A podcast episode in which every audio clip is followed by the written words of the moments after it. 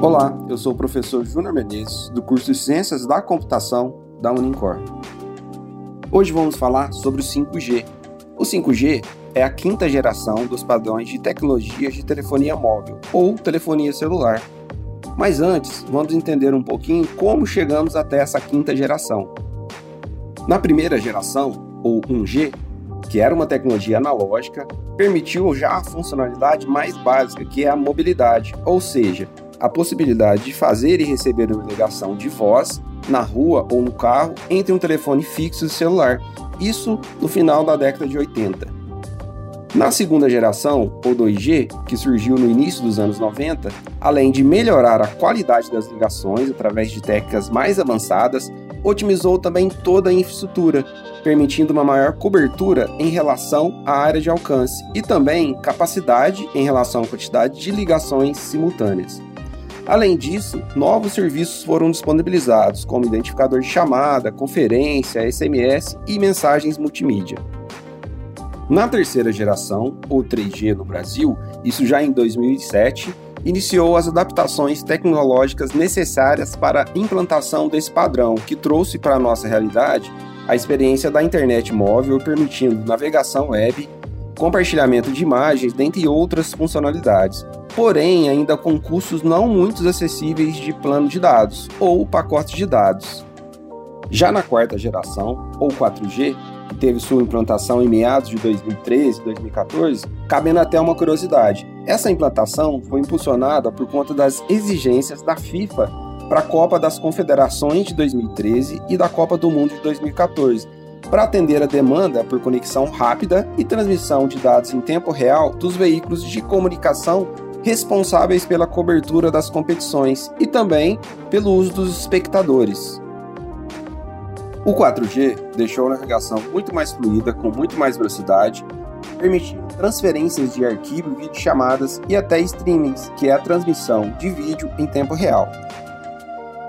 Pois bem, chegamos então no 5G ou quinta geração, que tem como meta ser a plataforma universal de acesso móvel a uma conexão de banda larga e a rede preparada para o mundo atual, que tem uma quantidade muito grande de pessoas conectadas e ainda uma quantidade absurda de dispositivos conectados todos ao mesmo tempo.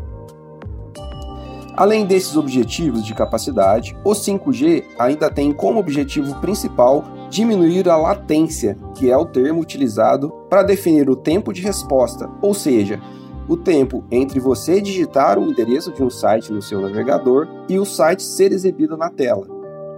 Essa latência é medida em milissegundos, que atualmente está em torno de 20 milissegundos no 4G. A ideia é diminuir essa latência na quinta geração do 5G para 10 milissegundos e depois, com a evolução de tecnologia, da tecnologia, para 1 milissegundo, sendo essa uma das diferenças entre o 4G e o 5G.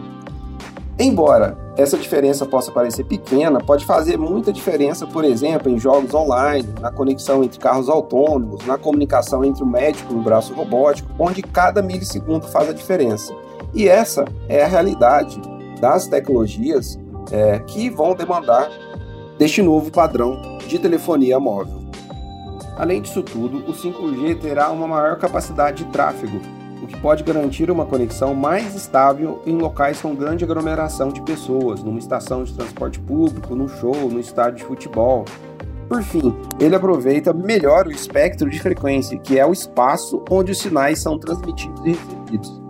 Desta forma, especialmente no Brasil, onde temos regiões distantes geograficamente, a cobertura pode chegar em mais locais com melhor qualidade de conexão. Em relação à implantação do 5G no Brasil, ainda geram muitas dúvidas, visto que já existem algumas operadoras oferecendo comercialmente a tecnologia como sendo a pioneira. Porém, nos aspectos técnicos, de fato não é a tecnologia 5G definitiva ou 5G puro. O 5G atual compartilha da infraestrutura da geração anterior, 4G, sendo considerado apenas uma prévia do 5G definitivo. Em recente entrevista com o ministro das Comunicações Fábio Faria, de fevereiro deste ano, publicado no portal da infraestrutura do gov.br, o mesmo informou que nas obrigações do edital de leilão do 5G consta que em junho de 2022 teremos nas 27 capitais do Brasil o 5G puro.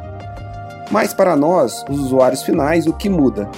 Para utilizar a conexão 5G híbrida atual ou 5G pura, o aparelho deverá ser compatível, ou seja, os aparelhos atuais compatíveis com a tecnologia 4G não serão compatíveis com a tecnologia 5G, sendo que, segundo o Teleco, portal referência de telecomunicações do Brasil, foram homologados para uso pela Anatel até abril de 2021 20 modelos de smartphones.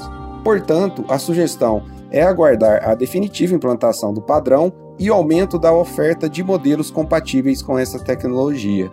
Bom, me despeço aqui, um abraço a todos.